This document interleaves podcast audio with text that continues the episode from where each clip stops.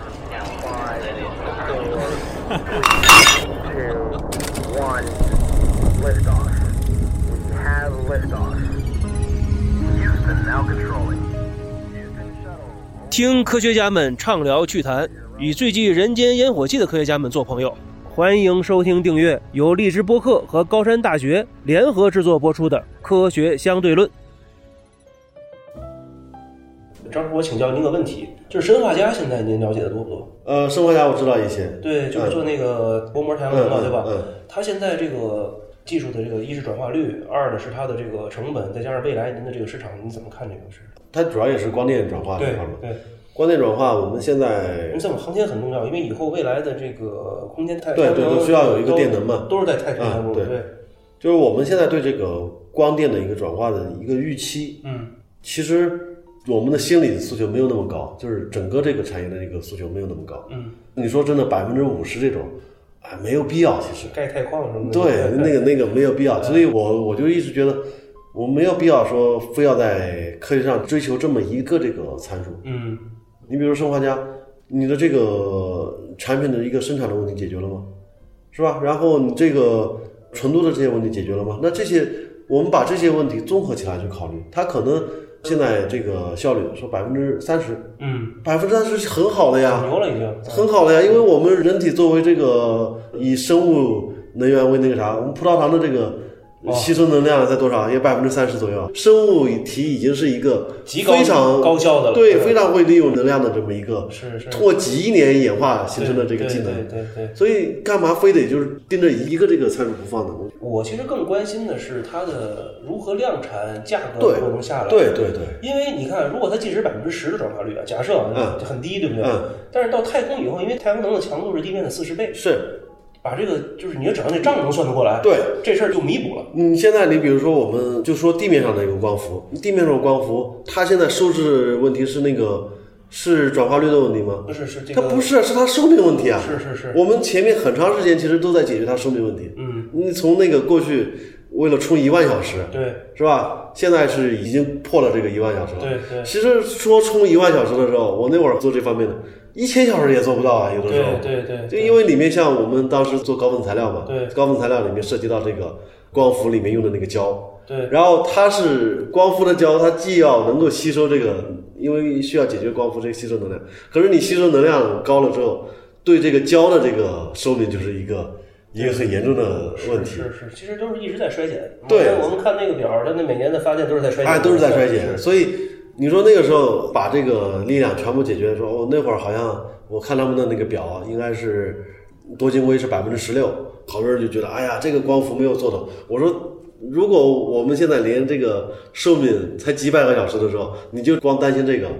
那你这个有点本末倒置啊！你你应该想的是怎么把这个东西能够说啊、呃放在呃比如内蒙古大草原上面照射，照射几千个小时，照射上万个小时，能够不衰减吧？然后你再去考虑我们这个这个效率怎么去提升。嗯，当然，实际上我们这些工作都是同步在做的，对对也不是说我一定要解决哪一点才那个什么。对对啊对对你可能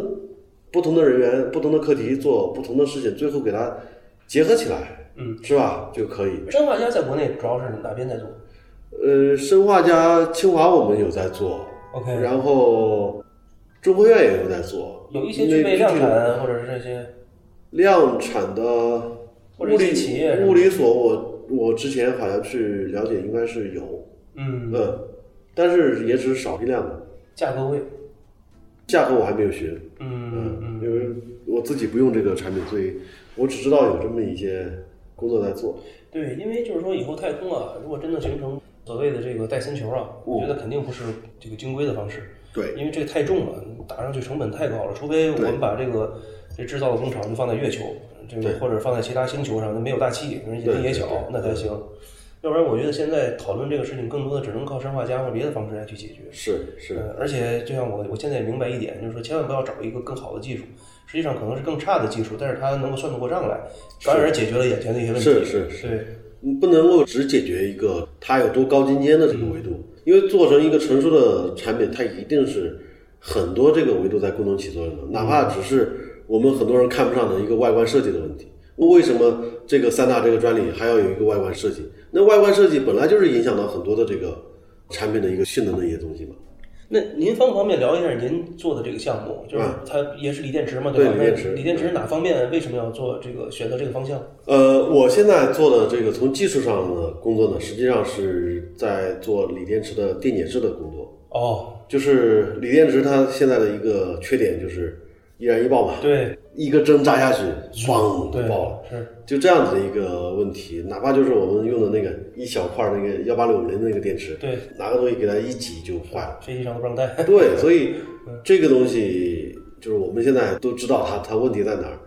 电解质它是一个易燃的一个液体， 嗯，我们现在呢是有一套解决方案，是给它做成了这个呃聚合物， 就是锂聚合物电池嘛。哦，OK，锂聚合物电池是用的像 PEG 这些聚烯乙醇啊这些的这些材料嘛，嗯，然后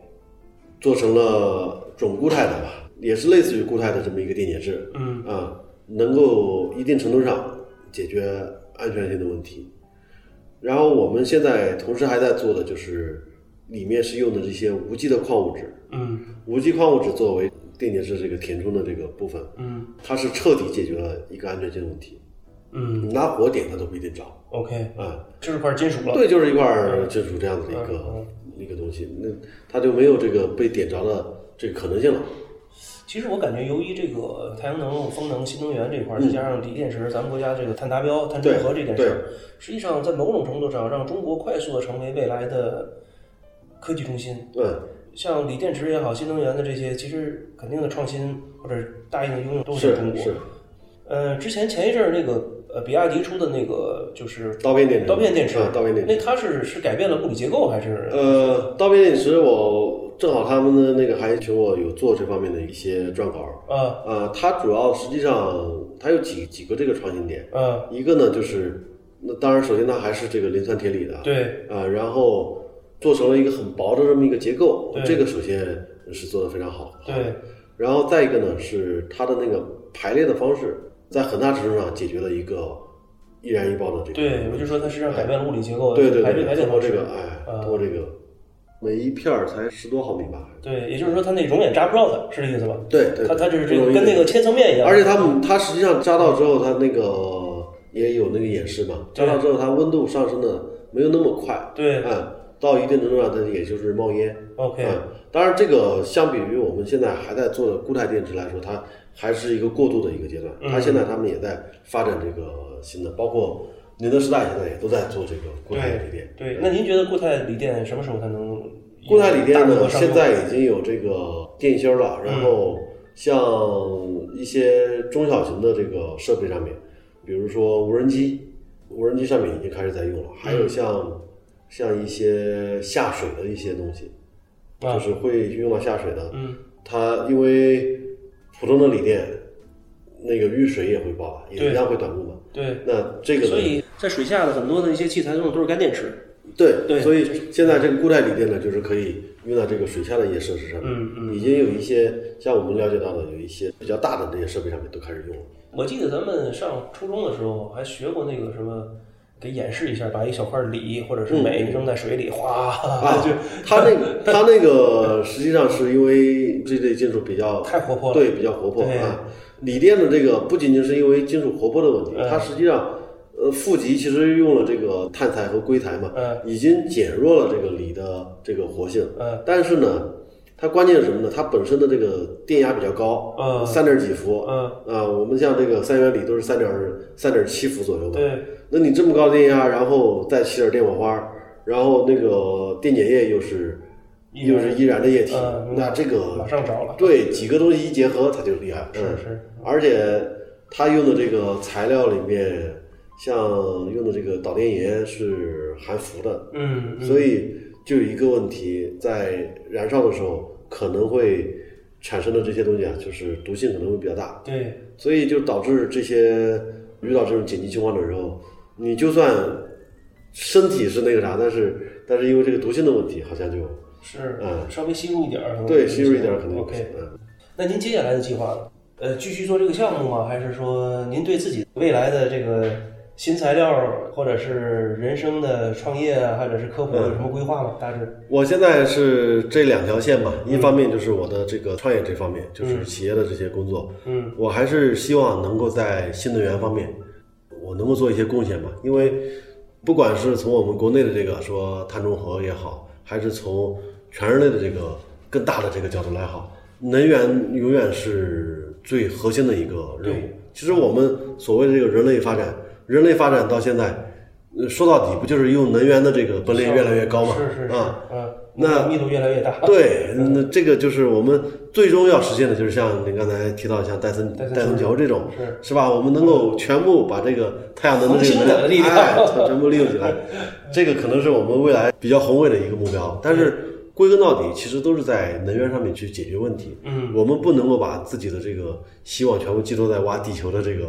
储备的这些上面，嗯那个东西其实说到底是是是不可持续的。是的，是的，啊是的，嗯，所以，如果能够在新能源的这个工作上面做一点工作，那肯定是我的一个基本的任务。另外一方面就是，我很珍惜我自己这个科普做这家块的的这个哎开这个抬头，对 还是要把这做好， 对，因为这个工作呢，因为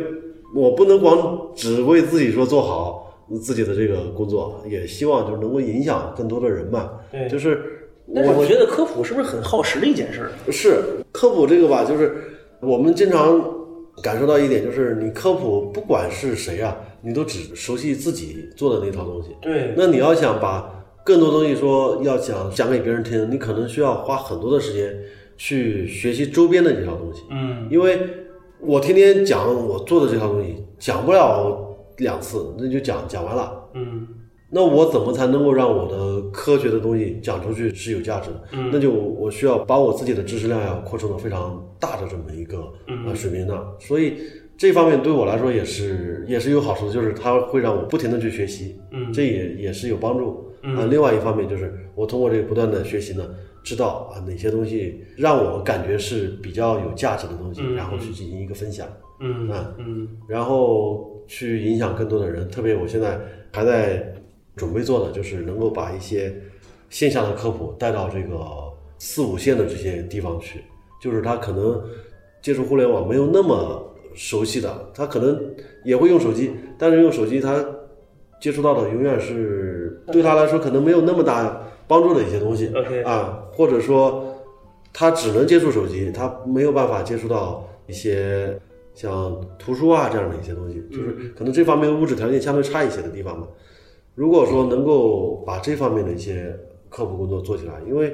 我的一个感受啊，就是我们前面这么多年科普呢，可能是越来越多的是在往象牙塔里面在走，哦就是我们要让很多的人熟悉一些非常好玩、非常冷门、非常那个什么的，可能忽视了有一大批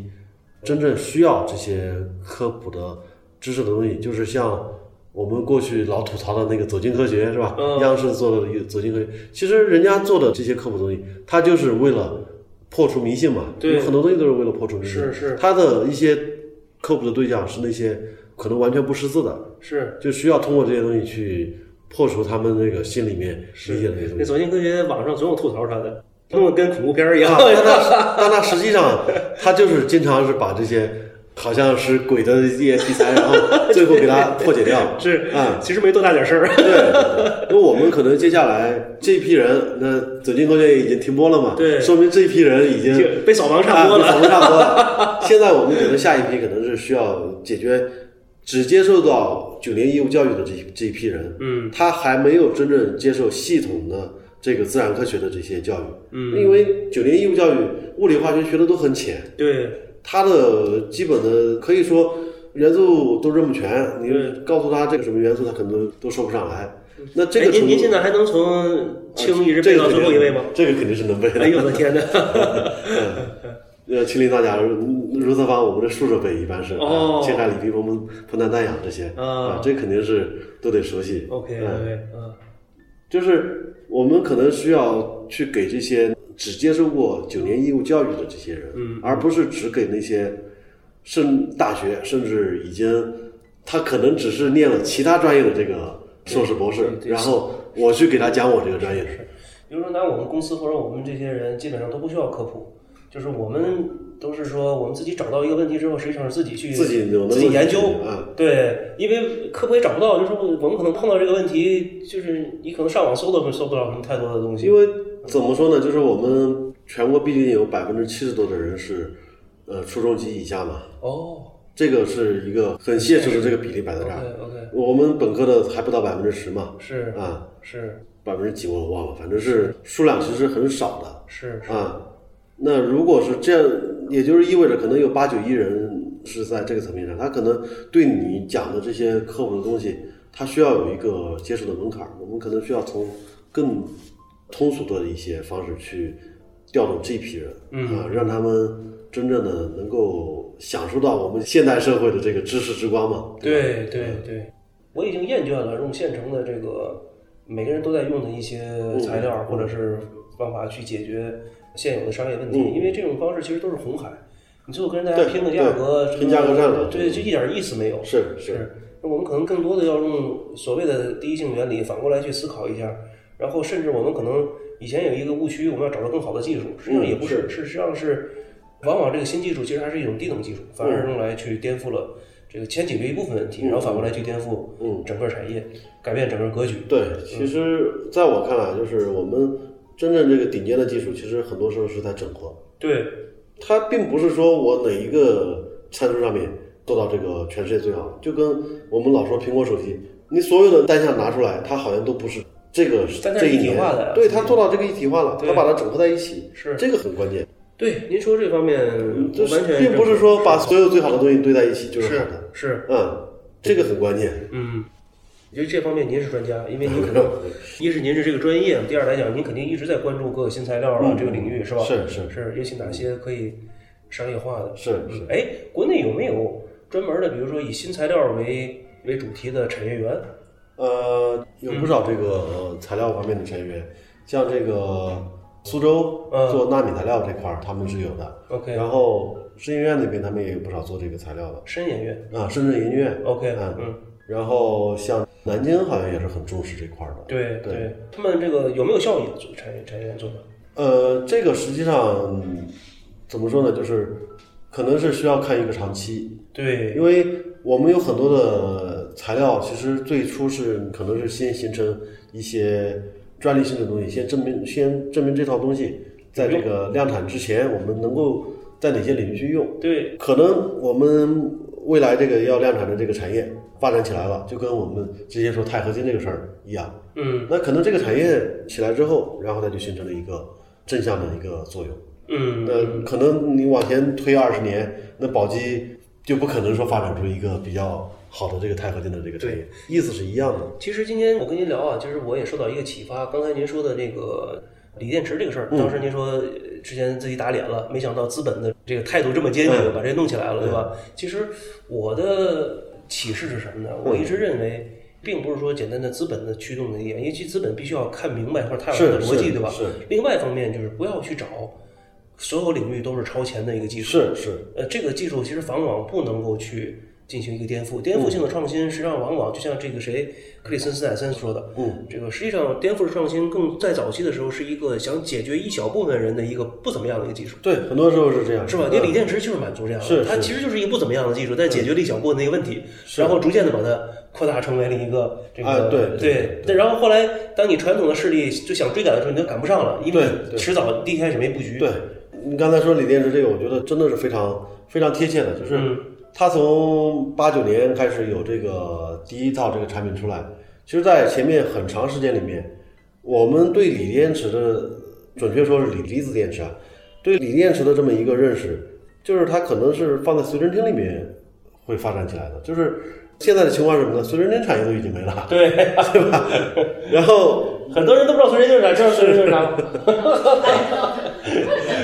对，所以就是伴随着这个产业可能相关的这些东西都没了。对但是我们现在全代是什么呢？就是电子设备的这个发展，它越来越依赖这个电池，而且我们根本就没有想到说这种电池的东西能够用在汽车里面，像特斯拉那种 对，几千个那个电池摆起来，然后就形成了一个一个动力。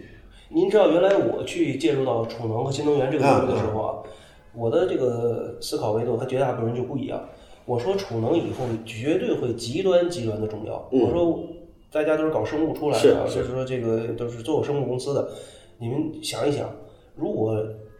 生命这个东西一开是始不能储能的话，是，那我们实际上现在的生命形态是二十四小时是必须要一直在吃东对西的。对，我们的这个转化效率肯定不可能像现在这是么快。是我们现在一个人可以三天几天不吃饭，是没有问题的，对不对？嗯这就是我们储能系统的一个强大。是所以说，作为整个一个科技发展也一样，它一定是向着同样的逻辑去是发展的，是。对吧？所以你我们们说，得得说从从第一个单细胞生物开始，是啊它就要考虑一个储能的问题。对啊，你就有线粒体啊，对吧？你 对，没有这你它怎必么须？要有这个。是是是，所以我们现在对这个病毒到底属不属于这个这个生命，一直还是存在这个、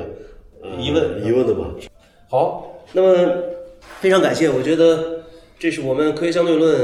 我觉得和您聊这一次又是一个很大一个进步，因为我们又补齐了我们这个化学的这 对个化学 一个板块儿，对呃，让我们的这个整个科学知识谱系的话会越来越全面了。我们生命科学家，然后考古学家，然后这个物理学家、数学家、哲学家是吧？ 这个天文学家，我们都采访过，还真的是没有化学。嗯尤其化学又这么重要，其实现在看起来好像离我们有点远。化学家好像不像以前什么法拉第什 么的，我们小时候都聊很多。现在这个年代，好像化学家好像没听到几个嗯对，人化了学家可能是比较冷门一点，好像啊是但是其实人数是很多的。啊。好，那么咱们也算是不仅是给我们的这个小伙伴们科普了，最主要的是我自己也科普了 啊啊！感谢感谢孙老师哎，谢谢呃，然后咱们找机会咱们好的，还要再合好的作。好好好，好的。